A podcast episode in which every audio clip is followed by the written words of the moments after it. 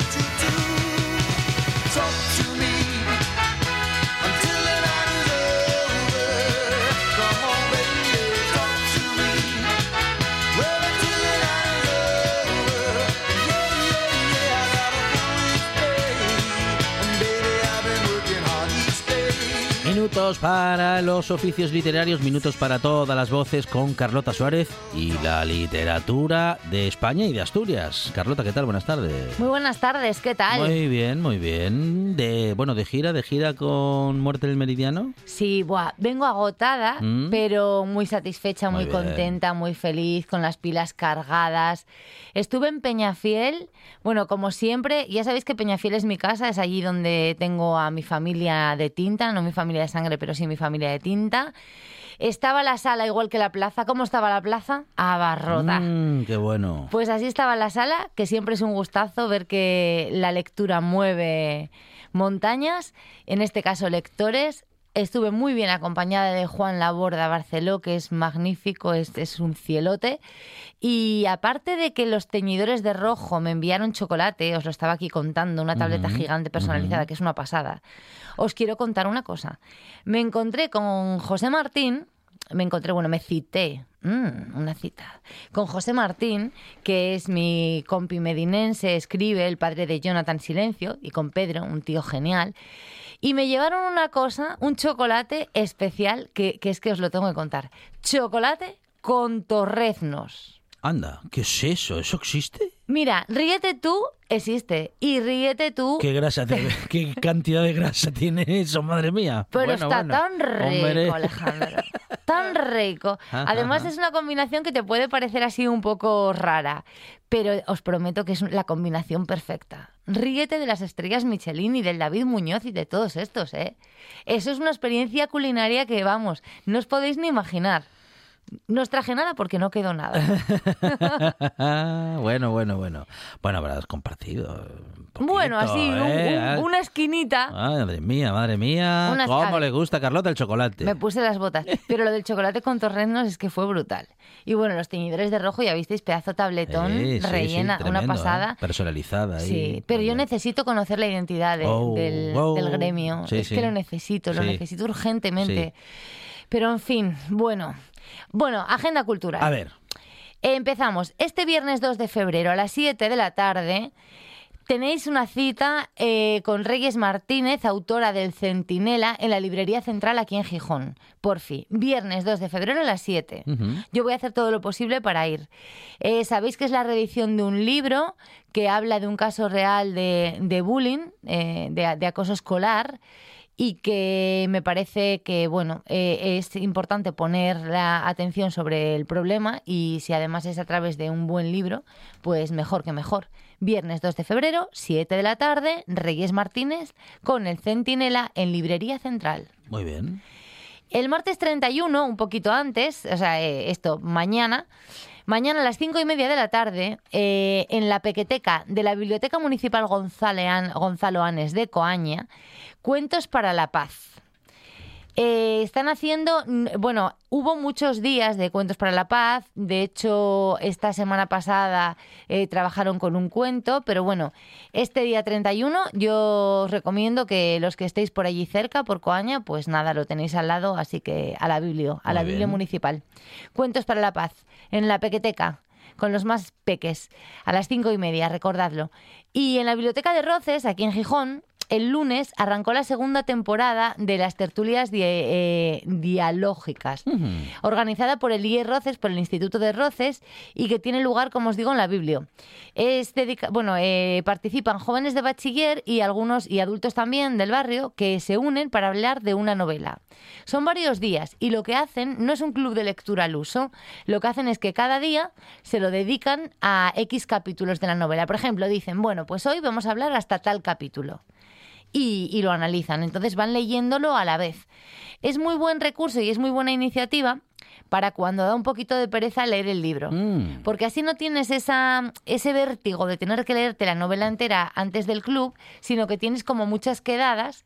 Entonces, bueno, a lo mejor el pegarte ese atragantón hasta el final, eh, pues te cuesta un poco más. Pero si solamente son unos cuantos capítulos, bien que puedes dedicarle tiempo y luego te anima el hecho de quedar con más gente para comentarlo y, y que y bueno y te anima a seguir, ¿no? A continuar. Ahora están con el cuento de la criada de, de Margaret Atwood y las próximas citas, porque como bien os digo, no se hace un club de lectura al uso de, de analizar la, la novela completa. Las próximas citas son el 2 y el 16 de febrero y el 1 y el 8 de marzo. Así que, así que ya sabéis, el próximo 2 de febrero, el cuento de la criada en la Biblio de Roces, si os animáis. Qué buena, eh. Qué ahí bu- estarán. Qué buenas actividades, ¿eh? Sí, además Mm, mm. siempre trabajando nuestras bibliotecas Ujú. por fomentar la lectura. Bien. Y eso es. Y el hambre de, de contar Y un historias. club de lectura es algo muy interesante, con, se encuentra uno siempre con gente que le ha estado dando vueltas a lo mismo que uno, pero que le vio otra manera, le encontró otra interpretación, es muy enriquecedor. Es una gozada Sí. y, y te das cuenta de que qué diferencia hay de lo que el escritor escribe a lo que el lector eh, un mundo. recibe Sí, sí, sí. y entre todos los lectores. Por eso no es magia ni ninguna cosa literaria el hecho de decir que hay tantas historias como lectores. Claro, claro. es que es una realidad. Y cada libro es una historia diferente para quien lo lee, vaya. Sí, exacto. Y luego el jueves 1 de febrero, a las siete y media, en la sede Gesto, aquí en la antigua Escuela de Comercio, se presenta Viceversa, de Azucena Couso, publicado por, por Bajamar. Y está acompañada por el poeta Alfredo Garay. Es un poemario erótico, eh, concretamente el segundo volumen, de Los secretos de Alcoba. Así que se pone calentito el jueves y ya sabéis, jueves 1 de febrero podéis estrenar el mes de, de febrero, este mes además que es bisiesto, a las siete y media con un... Bueno, pues eso, con alta temperatura, con poesía de alta Qué temperatura. bueno, qué bien, qué bien. En la sede de gesto a las siete y media. Y ¿sabéis que me encontré con la playa pelirroja en el tren de la que iba a Ah, no me-? ¿En serio? Sí, ¿Ah, sí? sí, sí. Además, fíjate que habíamos hablado aquí Ajá. de que presentaban Vallecas Negras. Mm, mm, y sí, para allá sí. se iba a la playa en el tren a Madrid, claro, a la capital del reino. Leyendo Muerte en el Meridiano, además, lo cual le agradezco mucho porque estoy muy contenta. Hay muchísimas escritoras llevándole la contraria Oye, a... ni que, ni, que lo ten- ni, que, ni que Pilar Andrea Sánchez Sabugo. Vicente lo tuviese preparado, ¿eh? Lo de ir leyendo tu libro. ¿Te das cuenta? Sí, sí, sí. Que fue una casualidad maravillosa. ¿Qué dice Pilar de Andrea Sabugo? Pues le encanta. Ah, ¿ves? Hombre, ¿lo, Claro. lo dudabas acaso? Claro, claro, claro. Le gusta tanto que le lleva la contraria y le recomienda el libro. O sea que imagínate, eso es una gozada. Es, eh, qué, qué sinergias y qué guapo. En cuanto a. Bueno, me voy a ir al libro recomendado por si no nos da tiempo, porque me parece que es un libro No que. nos lo está- podemos perder, entonces. Exacto, no nos lo podemos perder. Es algo que estábamos esperando todos los fans de, de Miquel Santiago. Estábamos esperando por, por, el siguiente, por la siguiente novela. Me consta que ya hay muchos que han de- devorado El hijo olvidado. Y bueno, como en casi todos los libros de Miquel, hay playa, tenemos paisajes escarpados, eh, pasados por agua en esta ocasión. Y tenemos a un Aitor sarcástico y víctima de, de una encerrona mm, muy poco limpia. Y es que Aitor eh, Oriazola, Ori, eh, ya lo conocen, bueno, hablo de él como si fuese un colega, como si fuera un amigo, porque los lectores ya lo conocemos por la trilogía de Yumbre. Y es un Erchaina que no se encuentra en esta novela en su mejor momento, ni físico ni profesional. Como os digo, pues bueno, le. Eh, digamos eso, pues que le que fue víctima de, de una encerrona por parte de, de los compañeros o de los vamos de, de los superiores de sus superiores y en estas circunstancias en las que además se enfrenta a pues eso a expedi- al expediente eh, disciplinario y a una a un problemilla de salud, pues recibe una mala noticia. y es que su sobrino, eh, que bueno, es un sobrino que con el que tiene una relación de estas muy estrechas, que casi es como si fuese un hijo, pues es acusado de asesinato. Pero para yo no destripar nada y medir, no tener que andar midiendo las palabras, mejor que sea el propio Miquel el que nos recomiende leer El hijo olvidado. Hola a todos, queridos lectores y oyentes de Carlota en la radio. Soy Miquel Santiago y esto es un mensaje para animaros a adentraros en mi nueva novela, El hijo olvidado, que es mi octava novela y donde vais a encontrar a un policía que ya conocéis de, de de la serie de Illumbe, Aitor Orizaola, em, que se va a, a enfrentar posiblemente al caso más importante de su vida. Su sobrino Denis está acusado de un asesinato, eh, aunque él se declara inocente. Dice que él no lo hizo, que alguien le ha metido en este lío, en esta trampa. Eh, Aitor, que está pasando por un momento bastante complicado, em, tanto laboral como a nivel de salud, como sentimental, eh, se va a meter de lleno en la historia de resolver quién le ha podido hacer eso a su sobrino. Y lo va a hacer en contra de todo, de sus compañeros, de las circunstancias, de las pruebas y también del hecho de que mm, comienza a suceder una contrarreloj, o vamos a decir, a Denis cada vez le queda menos tiempo. Eh, ya veremos por qué. Además de que Aitor se va a dar cuenta de que el enigma que hay detrás de esta pregunta es bastante más complejo de lo que podía prever. Esto os lo dejo como bocado, como aperitivo de la novela. Espero que os hagáis con ella y resolváis el resto de las preguntas vosotros solos. Un beso. Bueno, lo, lo intentaremos, ¿eh? Lo, seguro que respondemos a esas preguntas porque seguro que podemos revelar eh, todos los misterios leyendo esta nueva historia de Miquel. Sí, además, eh, bueno, Miquel Santiago, a- aquí en esta casa lo, lo queremos mucho en esta sección. Siempre hablamos de él. Es un tío que hace poco más de una década se autoeditaba, se autopublicaba y ahora es uno de los autores superventas. Octava novela, ¿eh? Octava novela. Y uno de los autores más leídos eh, aquí en España, los- de los autores de thriller, y en más de 20 países. Además, ha recibido el premio que yo más valoro, ya lo sabéis, que es el de la crítica y el público. Porque ya te digo que, bueno, estábamos todos esperando a la última entrega de, de Miquel como agua de mayo. Y después de su famosa trilogía de Yumbe, pues, pues llega El Hijo Olvidado. Además, estamos esperando la adaptación a la pequeña pantalla de las, eh, no me acuerdo cómo se titulaba, eh, la, la que van a adaptar en plena noche que es una novela que se grabó aquí en Asturias. Ajá. Y, y bueno, yo espero, estoy intentando convencer a Miquel de que nos venga, de que nos venga a ver. Porque es que, jolín, los de ediciones B se saltan siempre a Asturias en la promo. Ya. Ah, ya, ya, ya, ya. Y yo tenía ganas de verlo así físicamente Claro, y a sí, chucharlo sí, y que sí. viniese aquí a la radio Bueno. y entonces a ver si tenemos suerte y, y- y lo traen. Yo lo- la dejo ahí caer para los de prensa de, de- de ediciones B. Y, y bueno, yo le pregunté, ya que lo tenía así a mano, eh, le, pedí a Miquel que compartiera con nosotros un secretillo del proceso creativo y este tío, si ya me caía bien, ahora, ahora estoy a sus pies. Que nos diga. Pues un secretillo del proceso creativo, leer. Eh, parece mentira, pero sí, yo muchas veces cuando estoy en la etapa de inventarme historias o de estoy en medio de una historia y necesito pues encontrar nuevos personajes, encontrar nuevas salidas, yo me voy a leer, me tomo un café, me pongo a leer y me voy con un bloc de notas. Y en el acto de leer, yo siempre pienso que se mueven las mismas manecillas, las mismas ruedecitas que en el acto de soñar y en el acto de escribir. Parece que está todo unido. Así que a mí se me ocurren muchísimas ideas leyendo. ideas de mi novela, no de las propias novelas que estoy leyendo. No, no, yo leo, disfruto de la novela de otro y mientras tanto parece que en mi cerebro empiezan a fermentar ideas.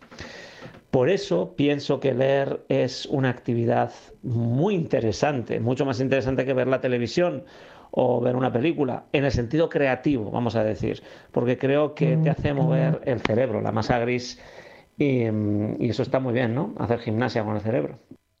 Bueno, mm, un método que no sé si será muy popular, pero a él le funciona. ¿eh? Leer le da ideas. Hombre, a mí me encantó que dijese esto, porque tú sabes que en, que en Muerte en el Meridiano, Andrea Mm. Sabugo, la mm. protagonista, eh, practica algo que se llama la lectura de duelo y que consiste precisamente en cuando termina un libro ponerse a leer como una cosaca hasta que eh, se inocula una idea y esa idea le hace perder ¿no? el, el- ese vacío que le deja el, el- el libro. Y es un poco lo que define Miquel. Realmente las ideas surgen eh, las ideas propias surgen de las ideas de otros y es que somos todo lo que hemos leído y todas las historias que hemos vivido y que hemos recibido, con lo cual es, es- es importantísimo.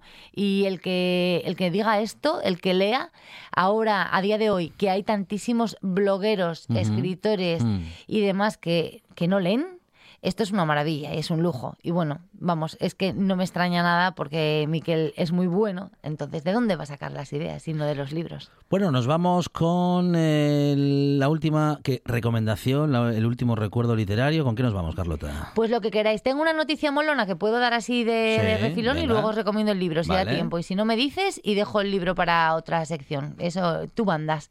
Eh, la noticia molona, pues que la RAE ha digitalizado ya más de 4.800 obras que se han repartido en 5.250 volúmenes y que se guardan bajo unas estrictas eh, condiciones para que no se deterioren. Eh, por eso los lectores que no contaban con la posibilidad de verlas no podían leerlas. Eh, y eso es una gozada que se hayan digitalizado ahora porque tenemos pues las primeras ediciones de Cervantes, de Quevedo, de Lope de Vega, de Galdós, que dirás tú, pero bueno, vamos a ver, si ya nos han hecho adaptaciones, ¿qué más nos da leer las, eh, las obras originales de Fernando de Rojas o de Rosalía de Castro? Pues oye, que a mí me hace ilusión. A mí me hace ilusión poder leer la obra original o aunque no la aguante entera, que me apetece echarle un ojo a ver lo que puso Gustavo Adolfo Becker en esa primera edición antes de, de que nadie lo adaptase o considerara que hay que quitar, poner o cambiar algo para que llegue eh, a mí de, Ujú, de forma más ujú. fácil. A lo mejor resulta que yo le encuentro la chispa a la, a la novela o al libro o a la obra de teatro original.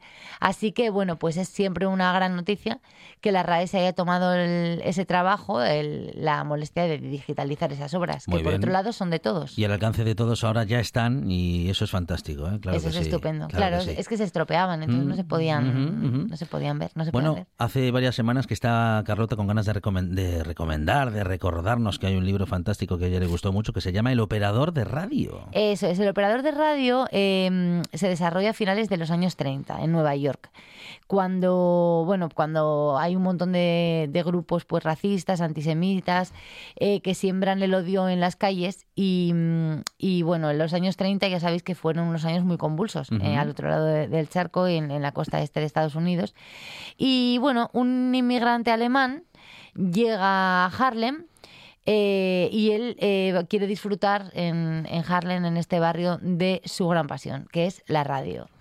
Eh, su talento, claro, mm, la radio de- en 1930 ya os podéis imaginar por dónde van los tiros. Pues hay por ahí alguno que se fija en él y termina trabajando como espía sin quererlo, se, se acaba viendo involucrado en una red de espionaje nazi que opera en Manhattan. Y bueno, lo acaban descubriendo las autoridades eh, estadounidenses y acaba siendo deportado a Alemania. En su país de origen eh, acaba también eh, encontrando a, un a unos familiares y esa es la historia de, de este hombre que, que es fascinante y es una aventura eh, pues, pues trepidante, como nos gusta decir aquí en Carlota en la radio. Como parece que tienen que ser todas las novelas, aunque no sea cierto del todo, claro, es un lugar común, pero en cualquier caso, una buena novela lo que tiene que tener es una historia que contar, y en esa historia contar además muchas otras cosas, ¿eh? Eh, y por eso nos gusta tanto Muerte en el Meridiano de Carlota Suárez. Bueno, este porque es el último que escribió, los anteriores también nos gustaron, pero como cada vez escribe mejor, siempre el último nos gusta un poco más que el anterior. Carlota Suárez sigue de gira presentando Muerte en el Meridiano y nosotros seguimos de gira en esta buena tarde por el mundo de la literatura. Carlota, muchas gracias. Y recomendando lecturas. Claro. Abrazote. ¿Te gusta la historia, el arte, la arqueología y los viajes? ¿Te gusta recorrer el mundo estés donde estés? Cada fin de semana en RPA, un buen día para viajar con Pablo Vázquez. Sábados y domingos de 10 a 12 de la mañana en RPA. Todos los fines de semana tienes una cita con la gastronomía asturiana. Les Fartures, con David Castañón. Sábados y domingos al mediodía en RPA. En RPA, la radio del Principado de Asturias, los programas son tu compañía diaria. Comenzamos contigo la mañana. de la manera más divertida. Somos tu compañía más cercana hasta la hora de comer. Y por la tarde, humor, análisis e información. Conectándote con lo que sucede en cada rincón de Asturias. Y por supuesto, noche tras noche, la radio autonómica es tu compañera para despedir el día. RPA, tu radio, la de todos, la radio más cercana.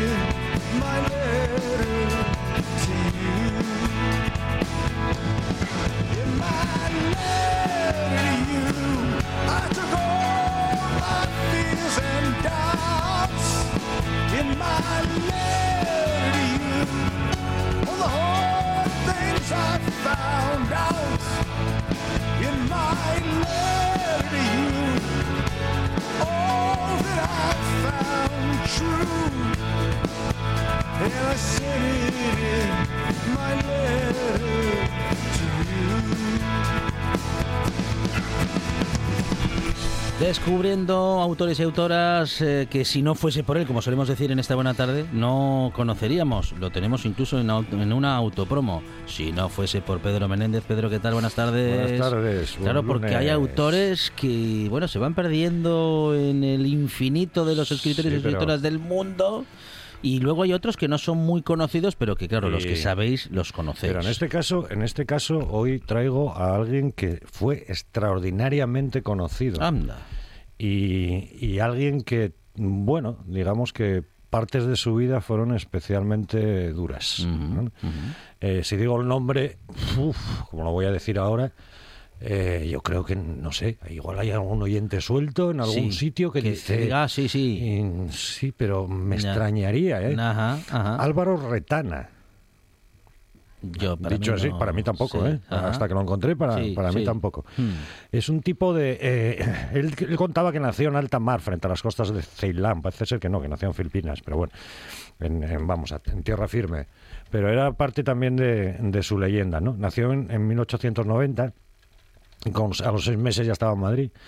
Y, y luego iba a decir que vivió en Madrid prácticamente toda su vida. Bueno, eh, relativamente. Un tipo de buena familia, eh, muy culto, con una biblioteca importante, este tipo de cosas que saca las oposiciones eh, empujado por su padre al Tribunal de Cuentas, donde trabajaría en principio, mm, donde debería trabajar toda su vida, es decir, un funcionario de alto nivel, mm, bien, ¿no? Pero eh, bueno, a él le movía mucho el mundo de la farándula y de los teatrillos y todo esto, y entonces participaban claqués, de aquella había claqués, de aquellas, Ya, iban sí, de sí, teatro sí, en teatro, y ahí empezó lo que el conocimiento de lo que luego se llamó el género ínfimo. No era el género menor, sino el género ínfimo. Y, tu- y la primera fascinación de su vida fue la fornarina. No porque se enamorara de ella, sino porque probablemente él quería ser la fornarina o algo parecido. Él empezó a los 13 años, eh, lo primero que publicó en el periódico escolar, con, eh, con un que ya alguien que ya era amigo suyo, que lo siguió siendo toda su vida, y que era un figurinista y dibujante, Pepito Zamora, muy, famoso, fue personaje también de varias de sus novelas, Eh, publicó mucho con seudónimos, en el Heraldo de Madrid empezó a publicar artículos con, un seudónimo de mujer, Claudine Cagnier, además así en como si fuera una francesa, que bueno, ya así revuelo y todas estas y todas estas cosas, ¿no?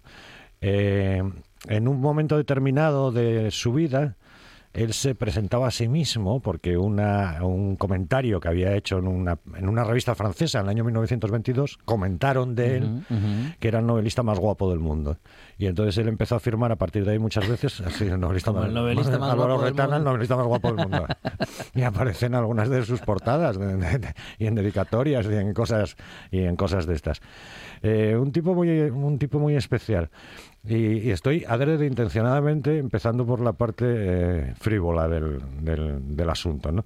Él dice de sí mismo, él decía de sí mismo una especie de autocrítica, no, autocrítica no, porque no la firmaba él. Esto que voy a leer los, está escrito por él, pero aparentemente no está firmado por él. ¿no?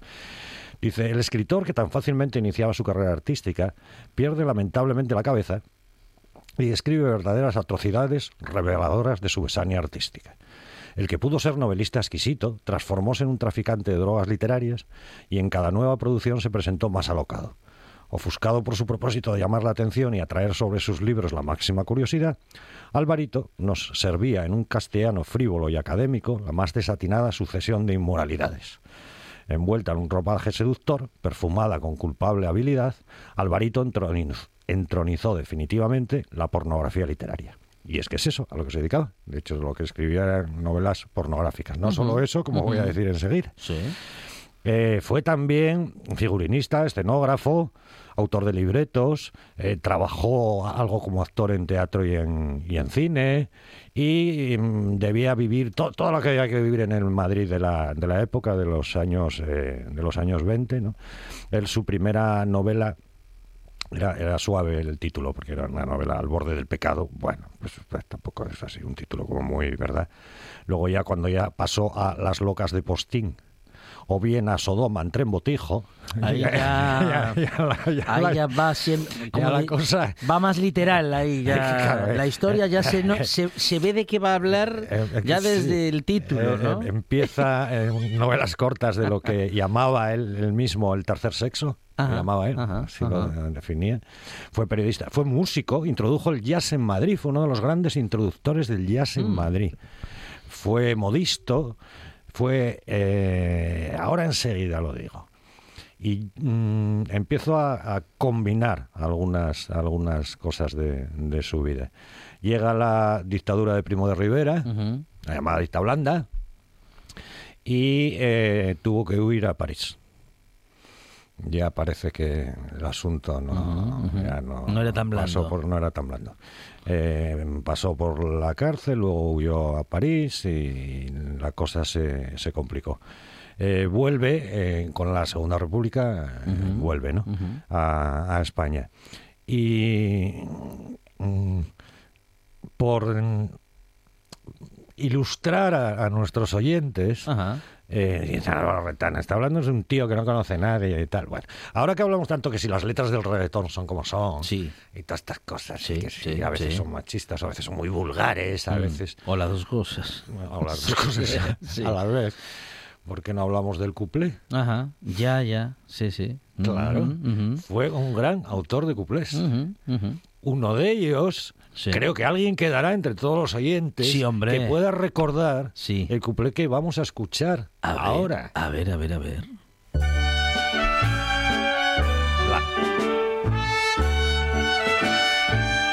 Decías, Pedro, que la letra es justamente del autor protagonista De tu relato, ¿eh?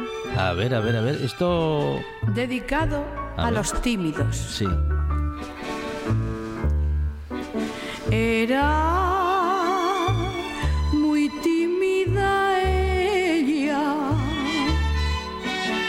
Era muy tímido él.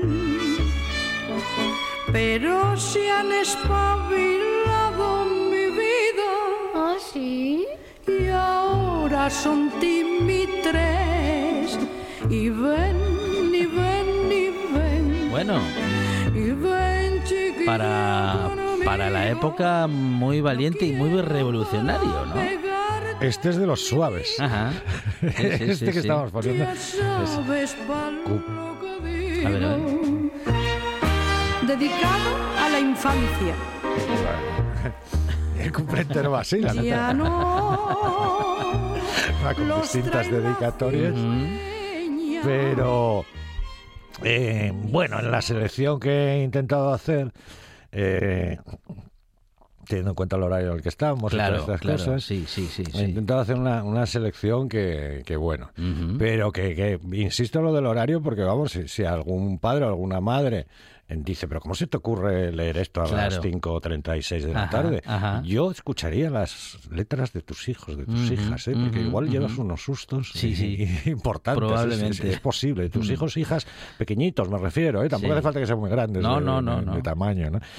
Este, claro, lo guapo de las letras del couple es que juegan con el, siempre con el doble sentido. Claro, ¿no? Y este, por teniendo en cuenta lo del tercer sexo a que ya aludía antes. Por ejemplo, este es un trocito. Hay que verlo en el tapiz por delante y por detrás. Qué elegancia en el perfil.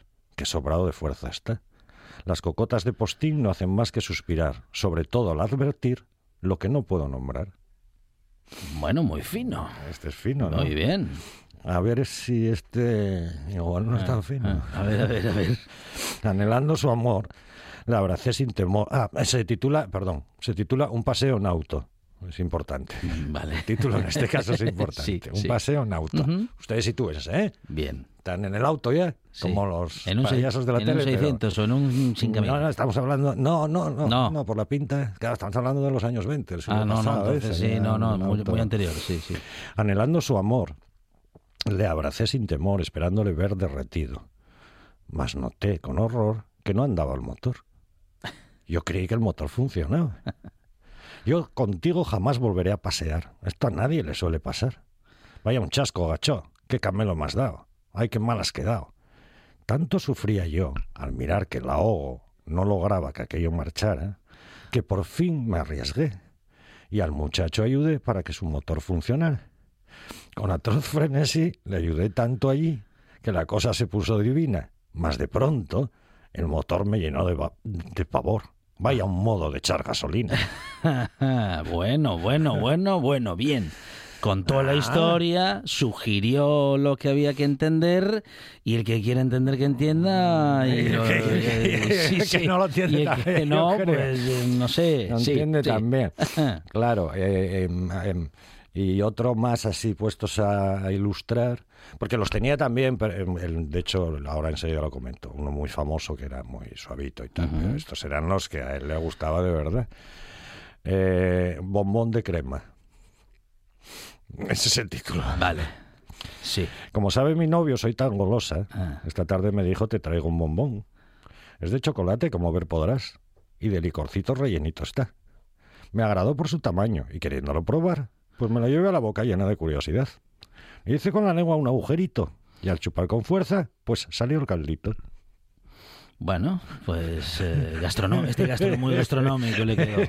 Muy de dulcería. Muy fundamental. Sí, sí, sí, sí. Para merienda que tenéis luego y todas estas cosas. es, muy- como muy apropiado. Eh, bueno, en Hombre de Izquierdas, Ajá.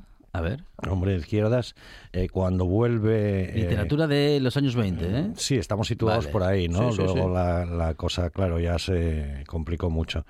Eh, vuelve al, al Madrid de la Guerra Civil.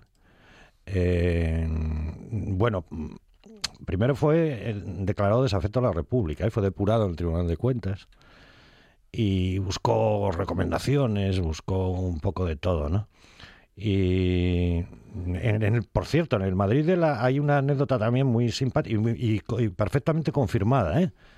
En el Madrid de la, de la Guerra Civil iba vestido con un, un mono para mar- marcar su posición, ¿no? Lo hacían muchos, ¿no? Sí. Con un mono de miliciano, ¿no? Los monos de miliciano. Pero el de él era de seda. Él decía que los sitios había que ir igual elegante.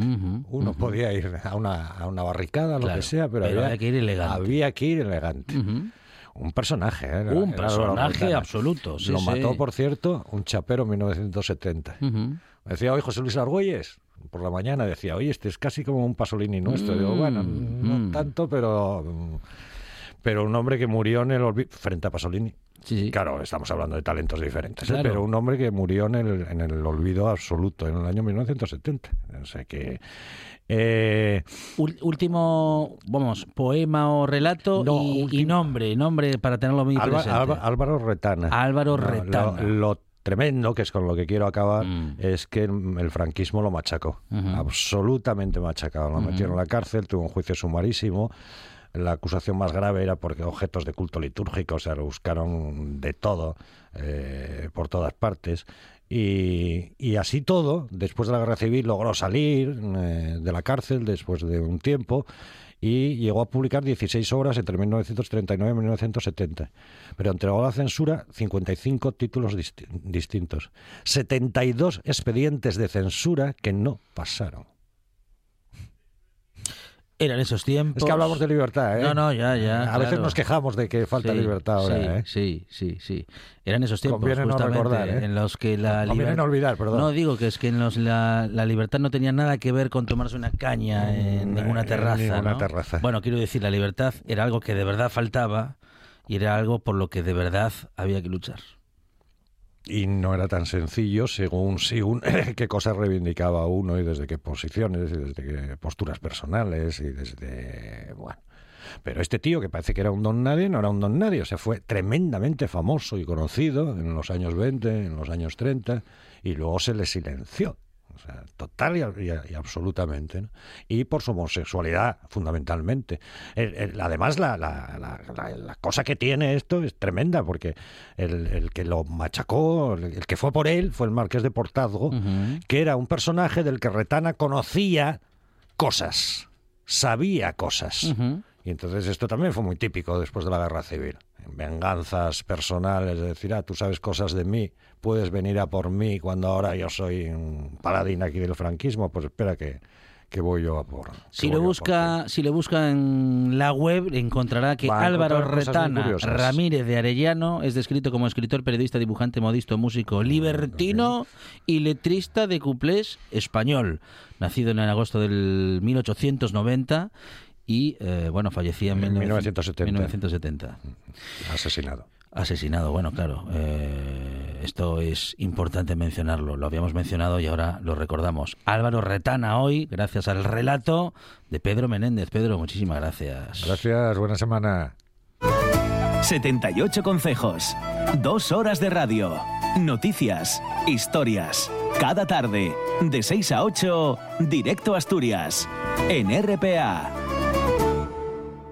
En toda Asturias. RPA. La radio autonómica.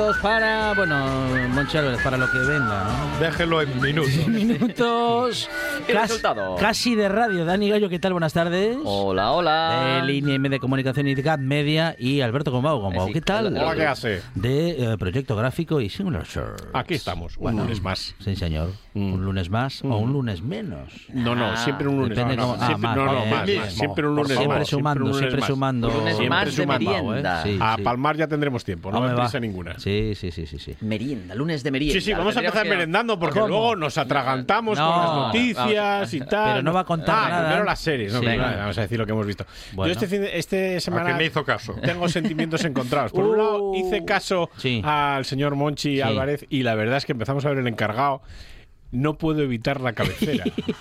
no puedo. Es que, no- es que la escena, del, el, el cierre de la cabecera es tan buenísimo que me encanta verlo todas bien. las veces. Ah, sí. Es Se- queda ahí fantástico, viendo y- y la intro y- es ah, buenísimo. sí. Mira que a mí las intros, bueno, normalmente, Eh, bueno, si la intro es ¿para buena? Una a intro, ver y ¿para tal. Hace un cambio, Bueno, hace un cambio en el gesto. pero ese cambio de Eh, gesto, eh, dices, el protagonista. ¿esto qué pasa aquí? Bien. Es y la- malo, malo como el balado. Pasa, Vamos, pasa, pero las pasa lo que usted cree y, y- y no, lo que no sí, se sí, imagina. sí. La serie, la verdad es que muy bien, muy buena. Los actores lo hacen muy bien.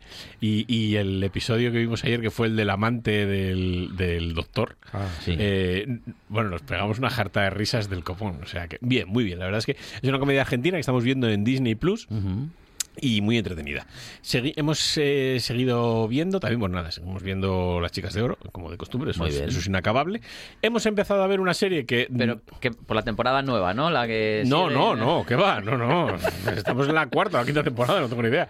Hemos empezado a ver 1883, que yo la, Bien. la empezaba a ver con mucha ilusión y de momento es un Bien. truño. ¿Cómo El- que el- truño? El, episodio 1. A Gallo le encanta. Que no. Sí, bueno, pero a Gallo le, ¿Te le gusta? gusta Juego de Truños. Ya con eso ya no hay mucho más que decir. 1883 está. El turrón muy bien. más caro Vamos del ver, mundo. Vamos a ver. Una, Ay, no, hora, de, era- una hora de episodio mm, que no cuenta nada, Uh, no ¿cómo que cuenta nada. Uy. En la primera escena, mm, bueno, ves a una moza ahí que la están ah, ¿Qué? cosiendo a flechazos. Bueno, vale, bien. Pero vamos. es el inicio de Eso es toda el la final. historia. En realidad eso es ¿Pero el qué es final. del de- oeste? Sí, es del oeste. Ah, y vez. luego la- la- sale un paisano allí que el guaje está lleno de pústulas y la mujer parece un Ya. grano porque Oiga están usted, palmando por de viruela y él está allí tan feliz y tan contento.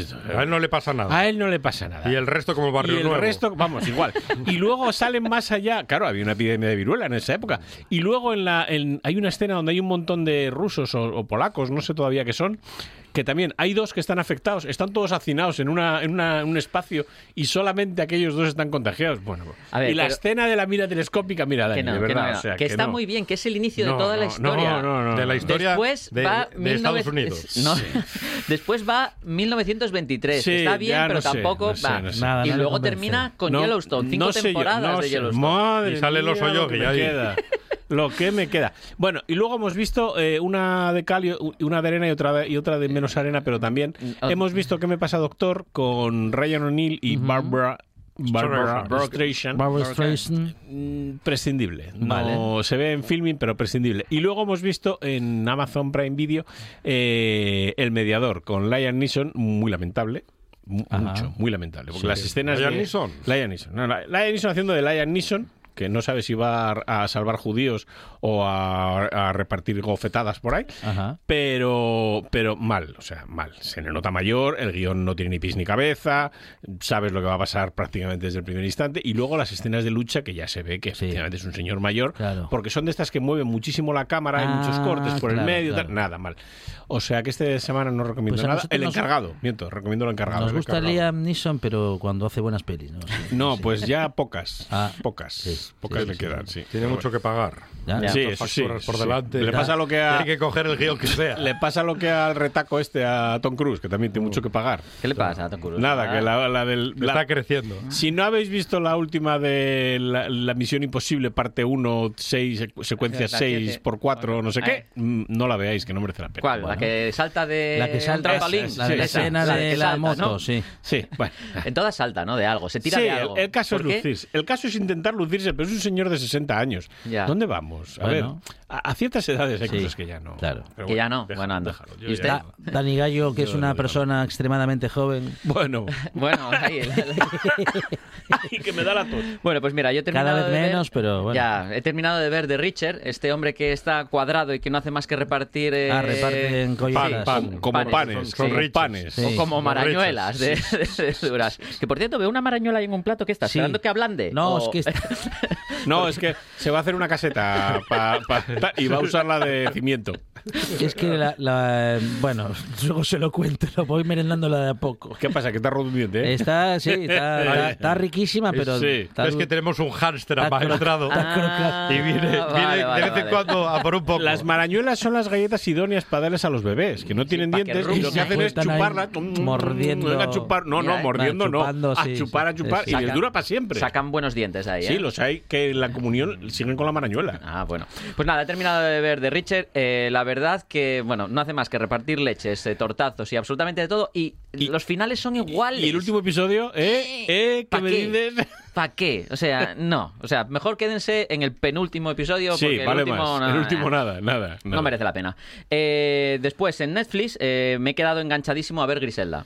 La verdad que esta miniserie con Sofía Vergara, pues bueno, merece la- un poco la pena, ¿no? Trata de la historia un poco de, de esta narco, ¿no? En Miami que quería controlar absolutamente todo lo que entraba en Miami de esta sustancia que se que Gombao, bueno, y sus colegas del parque igual, bueno, ¿saben? no, bueno, no, ¿No? no, Ah, no, o sea, no, no. Ellos se dedicaban a las gominolas. Ah, las gominolas, vale, El vale. tráfico de gominolas. Hasta ahí no y luego, como no, eh, dentro de Amazon Prime eh, han lanzado la nueva temporada James May, nuestro hombre En la, en la India. cocina. Ah, en la India. Mm. En la India. Después de haber pasado por Japón, se fue a Italia y ahora está en la India contando pues, su aventura, su experiencia y, como no, pues este hombre pues eh, hace un poco el tontaco.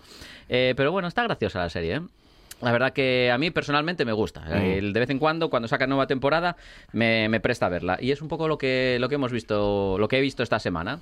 Bueno, Así que muy nada, bien. ¿Y tecnología? ¿Tenemos tecnología? Pues tecnología, Noticias tenemos una despedida, que hay que dar una despedida momentánea, esperemos, Sí. momentánea, porque el helicóptero, ¿os acordáis del helicóptero que habíamos mandado a Marte? el cótero. Ah, sí. Para hacer cinco misiones y llevaba 70 y casi 72. No, Ostras, no, no, pues no. ese. Pero No, se, yo- le, se le ha roto una pala. Uh, último hizo un aterrizaje. ¿Qué hacía? un poco- ¿Pero de dónde llegó? Eh, no, no, no. Ah, ¿llegó a Marte? No ha llegado, no, no. No, estaba ya en Marte. Ah, ya está. Lo llevamos con la. con Ahora está el- en Murcia. claro, claro. Entonces se le ha roto una pala de una de las hélices y a ver si, Ah, ah, a ver ah. si van a alguien a cambiarla, Manolo y Benito o Sí. algo de esto, y van y le cambian la pala y seguimos haciendo. Pero esto, esto, ¿esto cómo va? Tú vas allí... Está allí coges- parado, ¿no? coges el- para, para está, el 10. Está atascado El allí. 10. el- ¿Coges el cobete? ¿No? No, ¿Llegas a Marte y le cambias la pala y vuelves? O... Eh, no, no, pero vas en el 10. En el en Pumarín Tokio 10. Somio te lleva Ah, vale, vale. a, Claro. a Marte. A Marte, sí. Ahora tiene una parada en el Strasbourg. Porque claro, no hay, no hay grúa que traiga el No, no, no, pero si es pequeñito. es pequeñito y una cosa pequeña. Sí. Oye, pero Sí, sí, sí. tecnológicamente ha sido espectacular, Sí, ¿eh? sí, sí, sí, sí, la verdad es que es una gozada. pasada. A ver, usted se mete con la tecnología esa de la NASA, pero... No, no, no me meto con ellos, no, no, si el, el- el hito está ahí, o sea, el mandar un ¿Le helicóptero... pusieron lito? No. El, el- el Pues yo le habría puesto... Está, bien. El récord está ahí, haber mandado un helicóptero, haberlo Sí, hecho volar sin cótero. tener claro si iban a poderlo hacer volar, porque claro, las condiciones de vuelo de una atmósfera tan tenue no se Claro. parecen en nada a las que hay aquí en la Tierra, y bueno, lo consiguieron. o sea, ¿Y cuál es el balance de, del hito, el helicóptero en Eh, sí, el helico- el que hito voló. pues esos Que voló. 72 Voló, vuelos. sí. Que voló. 72 vuelos pretendían hacer. Ah, bueno. Si hubieran hecho 5, No ya lo consideraban un éxito. También le digo que volé yo más con una cometa que tenía de pequeño, ¿eh? Sí, ¿eh? Sí, sí, Tampoco- sí. No, yo también volé, pero la me que fue venía mal. con el tigretón. Esta que regalaba con el tigretón. esa, esa, esa. Que era un tigre así grande. Guau. ¿se acuerdan? Allí, ¿eh? Yo sigo volando ve- cometas. ya es la verdad que te veo ahí, Mire. encima de Villa, ¿eh? guapo que es volar a la cometa. En el cerro, allí. Ahí. Atención que con Bau... Yo sigo volando Bueno, cometas. es muy bonito, Sí, ¿eh? es muy bonito. Es precioso. Lo que pasa es que ahora vuelas otras cometas. Claro. Ah. Yo tengo, Más caras. Sí, sí. Claro. Yo tengo un paraflex, por ejemplo, de 3 metros y medio que pegas unos Ve. saltos tremendos. Paraflex, Ya, eh, claro. Y luego tengo Pero otra- solo tiene uno, porque usted tiene dos de todo. No, no, tengo varias cometas. Ah. Pa- paraflex tengo uno. Con luego wifi, son cometas con wifi. tengo otra muy de, lo de rejuntear en el baño, Sí, los el azulejos o... sí, es el paraflex, sí, sí, sí, sí. o sea que, pero bueno, ya otro día hablamos de. Otro- Ah, vale, venga, va. Pero. Lito, Lito sigue ahí. Yo voy a comerme una galleta porque Venga, va, ya mira, yo que algo, algo muy rápido, algo muy rápido que nos afecta a todos. A Y ver. es que parece ser que No Netflix se va a quitar su plan eh, más barato. ¿Por aquí? Este que en el cual te se, cobraba han- una se suscripción. vienen arriba porque claro eh, después de prohibir que se tenga más de una o sea Ya, que se sí, utilice la clave que más se de un comparta, ¿no? sitio Bueno, pues van a eso quit- le salió bien entonces ahora suben Sí. la cuota Van a quitar el plan más Claro. barato que tenía, el Sí. cual incluía publicidad, y se vienen curvas o subida de No, lo que se viene, lo que se viene es la mula, es lo que se viene. Sí. Déjate de curvas. Claro. Bueno, parece ser. Es lo que están pidiendo, es que claro. yo creo que cada vez, cada, cada, cada poco tiempo, estamos contando unas noticias de estas, ¿no? Que las plataformas de streaming empiezan a subir sus cuotas. Pues bueno, parece ser que sí, que va a volver a suceder y que en Netflix, no sabemos cuánto exactamente, pero van a volver a subir la tarifa, con lo cual nos saldrá un poquito más caro. Si habían conseguido, caro- habían conseguido bajar el nivel de pirateo a nivel global Ya. y ya empieza a haber unos picos del Ya. copón. Sí, pues sí, ¿para qué Pero nos vamos bueno, a engañar? Yo ahí no me meto. En fin. Bueno, vamos a lo nuestro porque si no ya veo yo que no nos va a dar No, tiempo a merendar. claro, Hoy nos, no- va- no hoy nos hemos profesionalizado Eso y traemos... No puede ser. Sí, sí, sí, sí. Hoy traemos O sea, que galletas se de la galleteca. en, en lo de la merienda. En ¿no? lo de la merienda, no, de la galleteca. Eso pone aquí. Galleteca. Galleteca. Galleteca. Galletas rellenas con crema Pero eso de es que es la escuela de Bud Spencer. Pues debe de ser. Yo, sinceramente, si llevas eso en la mochila, no te lleva el viento, ¿eh? No, Porque no, ¿de cuánto es ese Esto tamaño? pesa medio kilo, ¿eh? Ojo, 1,39, un euro con 39, lo Ahí está. comprado en el día y esto pesa medio kilo. Sale- A ver, vamos a lo que nos Venga, La interesa galleteca realmente. es una galleta que le regalan con el extractor de aire. Eh, bueno, sí, pero no llega a ser como las marañuelas. Claro. Tú te metes Ah. un par de marañuelas en el bolsillo Y están ahí hasta el fin de año.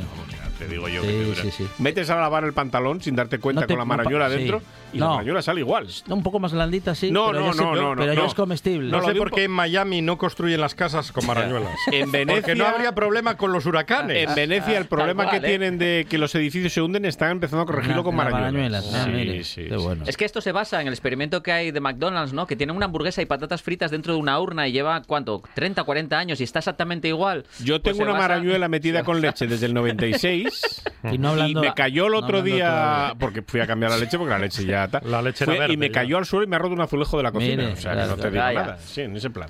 Venga, dale. Mm, a A- ver, esto por cada 100 gramos tiene 480 kilocalorías, Bien. no está mal, de las cuales grasas son 20, Bien. eh, saturadas 9 gramos, mira, no tiene mucha grasa ya. saturada esto. Hidratos de carbono 67, de los cuales azúcares 32, proteínas 5,9 y sal tiene bastante sal. 0,45 de sal. O sea que con un paquete de estos, eh, los, No, no, los de estos, de los de la. Sociedad de la Nieve vivían siete meses Sí, allí. en realidad no habría sido la de Sociedad de la Nieve. estas, ¿no? Pondrían ahí, un, no sé, un hostel o algo. Ya, porque- La galleteca. Sí, sí. La galleteca, venga, dale. Bueno, esto se abre muy bien porque viene con esto del abre fácil, no como los CDs. Sí. Pero la verdad fácil. Es verdad, ¿por qué los CDs los hacen tan difíciles de abrir? Yo terminé teniendo una navaja eh, Solo- solo para Solo abrir los para- CDs, solo para porque además CDs. luego encontré que no valía cualquier cosa también. Bueno, Pe- tenemos 20 galletas. Venga, dale, paquete. dale, Vamos venga. allá. 20 galletas y ninguna flor hoy, ¿eh? Ninguna Ya, la leche. Ahí está. No, Esto- pero. no- No, no sé si, si, eh, si lo Dele, mezclo con Monchi, la dele, marañuela dele, Monchi, inténtelo. será perjudicial. ¿Cómo? Si lo mezclo con la marañuela será perjudicial. Pa- para usted sí, para la marañuela no, porque no la va a desmíguelo, comer. desmíguelo todo junto Si y haga puede. una especie de sopa con leche. Lo mojo todo en café, por ejemplo, No, tú- café con usted- leche. usted desmigue Sí. todo Ah, desmigo todo. Pero la A marañuela, ¿cómo la desmigas? Ya, Sí. esa es una prueba. Es imposible. Escucha, Eso es- ahí al lado de la pasarela El- de la A Renfe, martillazos. El profesor Miyagi en Karate Kid. rompió una mano. rompió- Al lado de la, pa- de la pasarela donde la Renfe, Sí. están ahí trabajando con maquinaria pesada. Ah, mire. Tienen. Y hay, eh, cua- hay una grúa que tiene cuatro marañuelas deba- en la, no, debajo. no, pero tienen una gigante con un pico Ah, claro. brutal y creo que van a tener una pisonadora. Digo, por si quieres aprovechar para que Me comentan que en Candás ya no nos escuchan. Bueno, ¿qué se va a hacer? que en Luanco tampoco. Se habrán puesto una marañuela en cada oreja. Y hay está, más, está de prueba de acceso, ¿no? Para los bomberos, ¿no? Deshacer una marañuela, ¿no? Mm, Sí. y hay más informaciones. Sí, eh, la plataforma o la red social de X, antiguamente conocida como Twitter, ha bloqueado toda búsqueda que tenga que ver con Taylor Swift. Vaya pena. Hala. Madre mía, vaya ¿Pero pena. por qué? vaya ¿Por pena. qué? ¿Qué ha pasado? Bueno, parece ser que la inteligencia artificial tiene la culpa y concretamente se estaban subiendo fotografías un tanto... Échame a mí la culpa Explícita. de lo que pasa. Ahora es todo culpa de la inteligencia artificial. Efectivamente, hay que echarle la culpa a alguien. Entonces, la inteligencia artificial estaba creando fotografías con el rostro de Taylor Swift de mm, igual un poco subiditas de tono. En bolas, vamos, de, ma- en bolas. de maneras inconvenientes y en las que ella no... No, efectivamente, no, era absolutamente nada consentido, No lo eran decidido, reales. eso es. Y imaginaros cómo tenía que ser el volumen de búsquedas y de contenidos para que la red social decidiera bloquear absolutamente todas las búsquedas que tuviesen que ver con, eh, con la cantante.